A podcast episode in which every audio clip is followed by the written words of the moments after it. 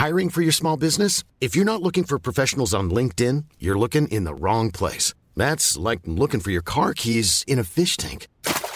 LinkedIn helps you hire professionals you can't find anywhere else, even those who aren't actively searching for a new job but might be open to the perfect role. In a given month, over 70% of LinkedIn users don't even visit other leading job sites. So start looking in the right place. With LinkedIn, you can hire professionals like a professional. Post your free job on linkedin.com slash people today.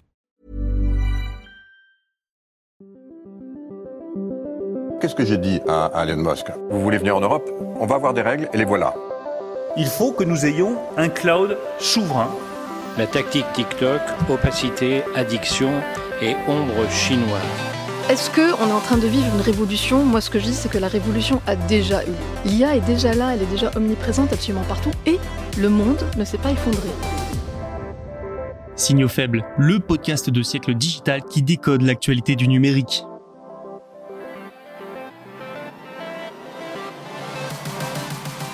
Salut à toutes et à tous, nous sommes le vendredi 17 novembre 2023, voici les 4 actualités de cet épisode de Signaux faibles.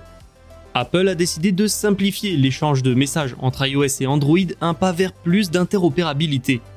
Nous verrons qu'Amazon de son côté va vendre des voitures neuves en ligne dès 2024, notamment des Hyundai. Toujours dans l'automobile, Xiaomi a donné un premier aperçu de sa voiture suivant une tendance très forte chez les géants de la tech. Et enfin, Sundar Pichai, PDG d'Alphabet, affirme que la Chine sera à l'avant-garde de l'intelligence artificielle.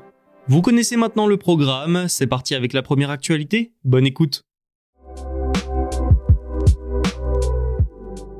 Apple a décidé de faire des progrès en matière d'interopérabilité. Ce n'est pas nouveau, l'écosystème d'Apple est réputé pour être très fermé, contrairement à Android qui se veut ouvert.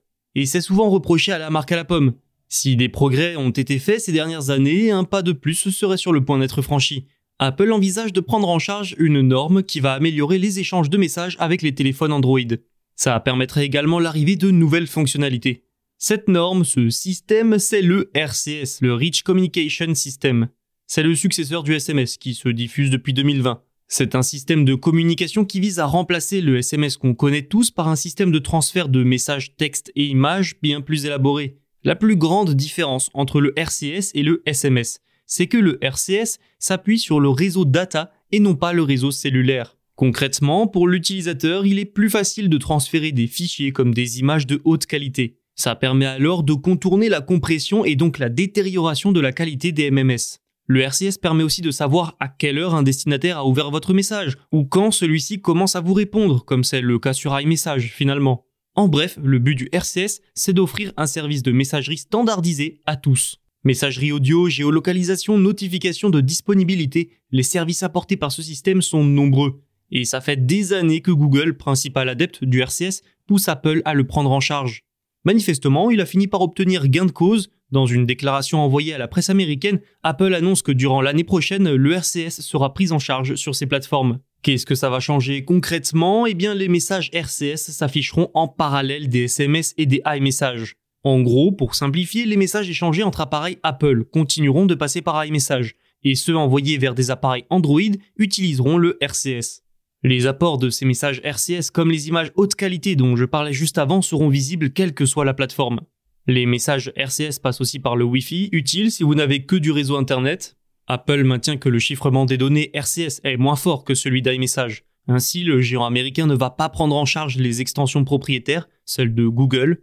Apple va travailler avec l'association GSM pour que le standard intègre un chiffrement de bout en bout performant.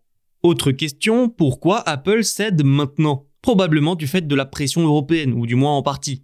Le Digital Markets Act, législation européenne, impose plus d'interopérabilité au service de certaines grandes entreprises du numérique, dont Apple, Dit comme ça, ça n'a l'air de rien, mais c'est une petite révolution pour le monde des smartphones. Et si vous achetiez bientôt votre prochaine voiture sur Amazon, ça vous semble incongru? Pas pour le groupe américain. Dès 2024, vous pourrez aller sur Amazon, acheter un livre, un accessoire pour votre téléphone, puis terminer votre commande par une voiture neuve. Alors dans un premier temps, comme souvent, ce ne sera disponible qu'aux États-Unis. C'est ce qu'a annoncé le leader du e-commerce jeudi au salon de l'automobile de Los Angeles. C'est le fruit d'un partenariat avec le constructeur Hyundai. L'achat de véhicules en ligne a été considérablement accéléré par la pandémie et les constructeurs ont eux aussi saisi l'occasion du passage à l'électrique pour numériser le commerce automobile. Ces tendances n'ont pas échappé à Amazon qui a lancé des fonctionnalités peu à peu afin d'attirer les clients qui envisagent d'acheter ou de réparer un véhicule. Ainsi, sur sa marketplace, vous pouviez déjà faire des recherches de pièces mécaniques et d'accessoires. L'année prochaine, grâce à son association avec Hyundai, des acheteurs pourront donc sélectionner des modèles dans les stocks et choisir une option de financement, le tout depuis le seul site d'Amazon. Ils pourront ensuite aller chercher la voiture chez le concessionnaire ou se la faire livrer à domicile. Selon la société, l'un des principaux objectifs, c'est de faciliter l'achat de véhicules neufs par les consommateurs. Hyundai intégrera de son côté l'assistant vocal Alexa dans ses voitures dès 2025 et le constructeur a également choisi Amazon Web Services comme fournisseur de cloud privilégié pour accélérer sa transformation numérique. Il est clair que le constructeur espère stimuler les ventes de ses voitures en les rendant disponibles sur Amazon. Vous l'avez entendu, il n'abandonne pas pour autant les concessionnaires qui sont toujours importants dans l'entretien des véhicules. Et puis, il faut dire que les relations constructeurs-concessionnaires, c'est un peu je t'aime, moi non plus. Les concessionnaires sont souvent soutenus par des lois rendant difficile, voire illégal, leur contournement. Ce partenariat avec un géant du numérique pourrait donc en crisper plus d'un, surtout que d'autres constructeurs pourraient lui emboîter le pas. Peut-être que le futur de la vente de voitures passe essentiellement par le numérique et des plateformes non spécialisées. Un autre géant de la technologie se lance dans l'automobile, il s'agit du chinois Xiaomi. Le ministère chinois de l'Industrie et des Technologies de l'Information a publié mercredi un dossier pour des raisons d'homologation, et dans ce dossier, nous apprenons que Xiaomi va dévoiler ses premiers modèles. Il y aura donc les Xiaomi Motors SU7, SU7 Pro et SU7 Max. On sait également que le SU7 sera fabriqué par Beijing Automotive Group. On a d'ailleurs des images du SU7. Alors là, c'est une question de goût, mais la voiture a l'air plutôt élégante de l'extérieur. Le logo Xiaomi est lui très présent, et ce modèle semble avoir la possibilité d'embarquer la technologie LIDAR lui permettant de proposer une conduite assistée avancée. Plusieurs options semblent également disponibles comme différentes jantes, des étriers peints. Niveau taille et performance, là encore, rien de révolutionnaire. Certes, les dimensions peuvent impressionner, un empattement de 3 mètres et une longueur proche des 5 mètres. La Xiaomi Motors SU7 est alimentée par des batteries de Contemporary Amperex Technology et BYD, elle a un moteur équivalent à 229 chevaux, la batterie serait dotée d'une autonomie d'environ 800 km.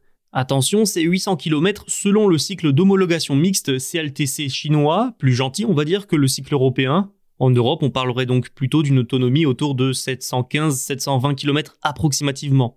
Le lancement de la première voiture électrique de cette gamme est prévu pour 2024, mais ce qu'il faut retenir, c'est surtout que ça fait une entreprise technologique de plus à se lancer dans l'automobile.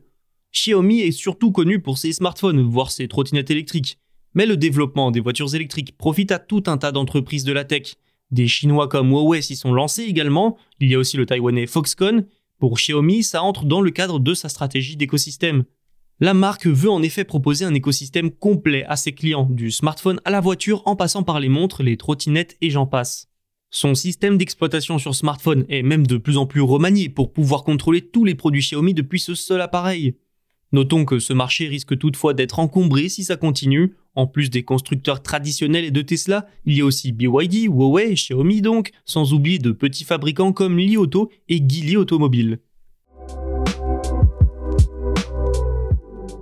Pour Sundar Pichai, le PDG d'Alphabet, la maison mère de Google, la Chine va être à l'avant-garde de l'intelligence artificielle.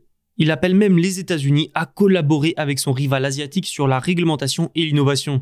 Des propos qui peuvent étonner alors que les tensions entre les deux pays sont croissantes et que les sanctions américaines contre la Chine, notamment sur l'IA, se multiplient.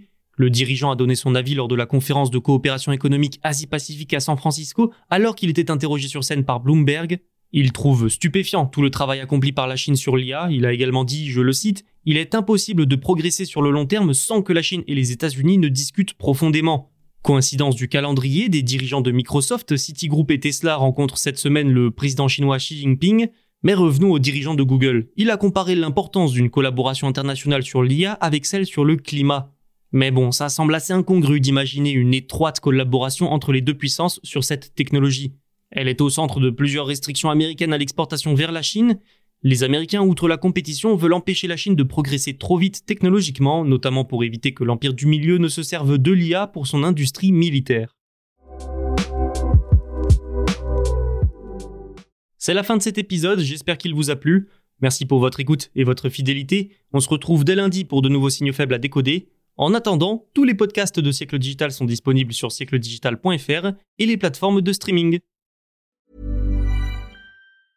Hi, I'm Daniel, founder of Pretty Litter. Did you know cats tend to hide symptoms of sickness and pain? I learned this the hard way after losing my cat, Gingy. So I created Pretty Litter, a health monitoring litter that helps detect early signs of illness by changing colors, saving you money and potentially your cat's life. Pretty Litter is veterinarian developed, and it's the easiest way to keep tabs on your fur baby's health right at home. Go to prettylitter.com and use code ACAST for 20% off your first order and a free cat toy. Terms and conditions apply. See site for details.